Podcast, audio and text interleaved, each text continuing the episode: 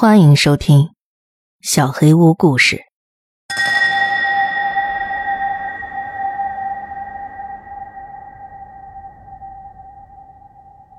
不再逃避。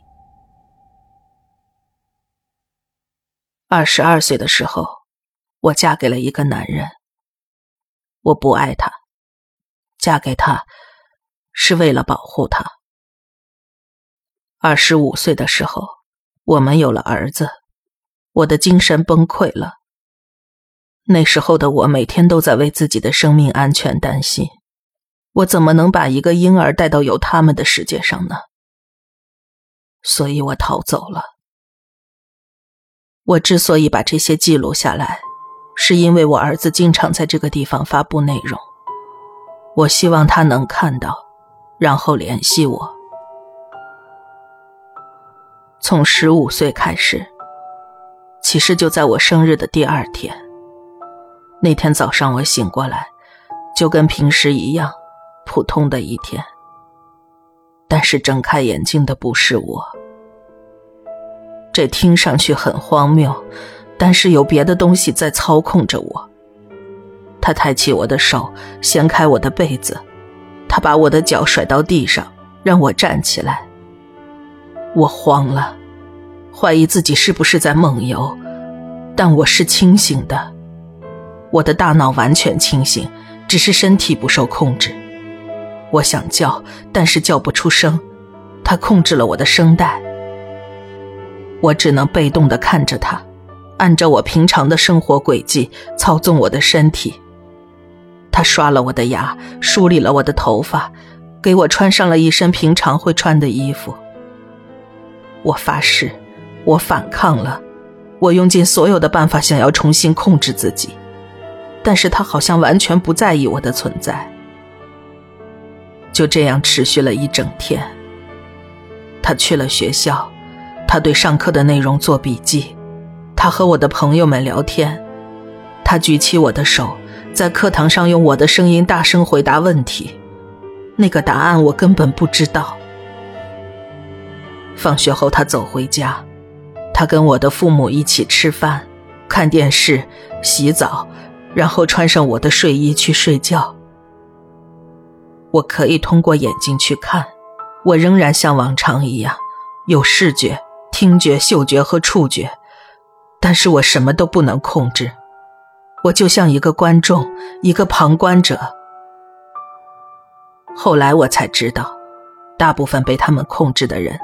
都不知道自己已经被控制了，他们以为所有的决定都是他们自己做的，甚至他们的身体参与了可怕的犯罪，他们以为只是在做一些很普通的事情。但是我没有那么幸运，我被困在自己的身体里长达三年，完全不能控制我的生活，这是最可怕的酷刑。我不得不看着自己爱的人跟一个完全陌生的人交流，但是他们都以为那是我自己。他不吃东西，找借口把食物藏起来，但是我的体重从来没有减轻，也没有其他的负面影响。有时候我能从镜子里看到自己的脸。我发誓，有一次，他朝我眨了眨眼睛。高中一毕业，他就跟我的两个朋友去公路旅行了。汽车在高速路上抛了锚，那时我们还没有手机。汽车的引擎盖出了毛病，打不开。我们在路边等着过路人来帮忙。等待的时候，我的朋友们谈论着将来要去哪所大学。他用我的声音讲述，我将被艾默森学院录取。要攻读戏剧学位的时候，他们都笑了。我只是像往常一样静静的看着。彼时彼刻，我以为这种感觉要伴随我一生。终于出现了一辆车，一位老人想要帮我们修车，他从后备箱拿出了一根撬棍，让我们把引擎盖打开。他把撬棍交给了我。好吧，不是我，是他。我能感觉到撬棍在手中的重量，但是我不知道接下来会发生什么。我发誓，我永远都不会对我的朋友和那个善良的老先生做出那种事情。他举起我的胳膊，把撬棍抡下来砸向那位老人的脖子，砰的一声，他倒了下去。朋友们惊恐地看着我，然后开始跑。他追上其中一个，摇晃着撬棍，直到他砸到朋友的头上。朋友尖叫着倒在了地上。我的手把撬棍握得更紧了，一次又一次地击打他的头，直到整颗头颅变成一滩血淋淋的碎肉。而我，像被捆在电影院的第一排，眼睁睁地看着这一切发生。我的另一个朋友哭着跑进了旁边的树林，我的身体因为劳累气喘吁吁。他又回到了老人身边。那可怜的老人已经奄奄一息了。他用一种古怪的音调对那个老人说：“希望这一切都值得，朋友。”然后他飞奔进了树林，他悄悄地跟踪他的猎物，寻找我那个吓坏了的朋友。他一路都在大喊着救命。他很容易就找到了我的朋友，他被一根树枝绊了一跤，转头就看到我站在了他旁边。他真的吓坏了，他朝我大喊：“Alex，求你了，放过我！”我不得不盯着他那双受惊的小鹿一样的眼睛，我不得不看着我的手放下了撬棍，伸手去抓住了他的脖子。当他挣扎着呼救时，我不得不感觉到他的血在我的手掌上流淌。我不得不听着他的喉咙发出咔咔的声音，我不得不看着他。慢慢死去，我的手还停在他的脖子上。突然，传来一阵嗡嗡的声音，就像静电一样。然后我看到一团明亮的黄色的烟雾，它从我的皮肤里蒸发掉了。我的身体突然变得软弱无力，倒在了我死去的朋友身上。我睁着的眼睛。紧贴着他嘴角流下来的血。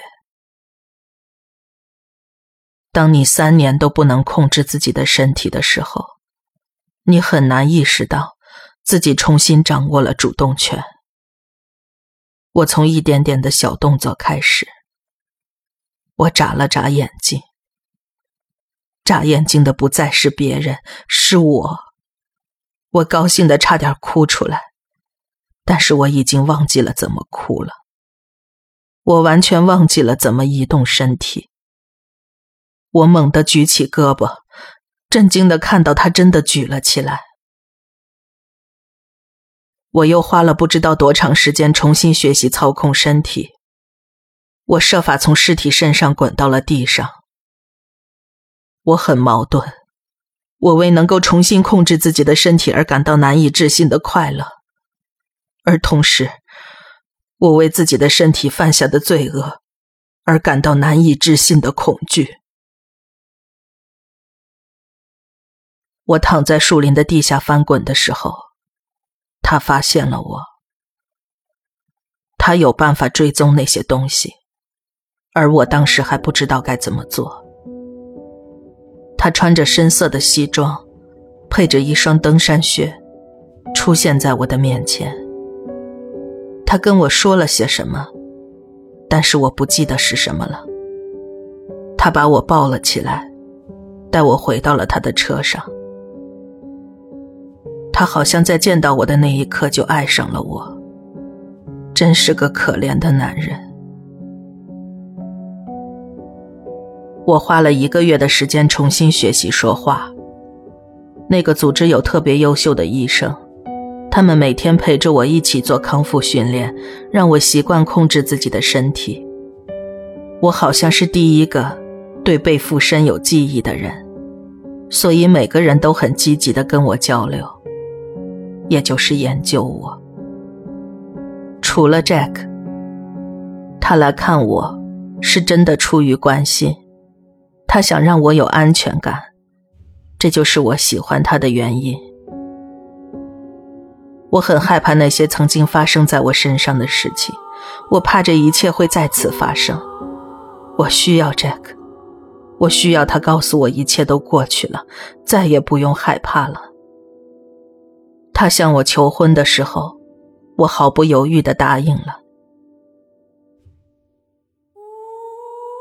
整件事听上去天马行空，我不知道我有没有讲清楚。但是我想让我的儿子知道，我离开他完全是为了他好。我之所以那样做，是因为他们又一次的在逼近我，所以我逃走了，所以我一直在逃，一直在逃。但现在，我不想再逃避了。